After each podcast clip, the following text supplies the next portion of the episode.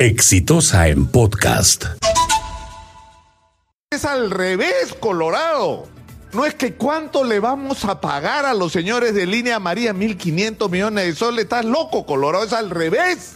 ¿Cuánto nos van a pagar ellos de reparaciones civiles?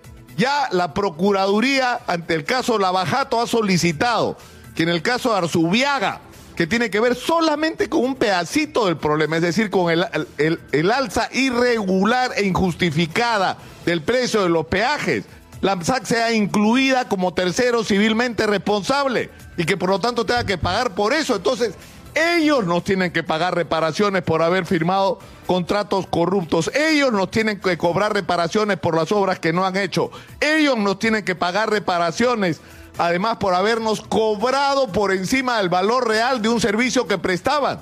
Y finalmente ellos nos van a tener que pagar una reparación porque todo lo que esta ciudad dejó de hacer porque ellos corrompieron funcionarios del Estado peruano y en este caso de la Municipalidad de Lima. Esa es la discusión, señores, al revés. Los que tienen que estar asustados son ellos. Y nosotros tenemos el lunes que tomar el control de esos peajes, entregárselos en MAPE y nos vamos al CIADE a demandarlos nosotros por tramposos, por coimeros. Es al revés, señor alcalde, es al revés. Son ellos los que tienen que estar de rodillas. He dicho. Este fue un podcast de Exitosa.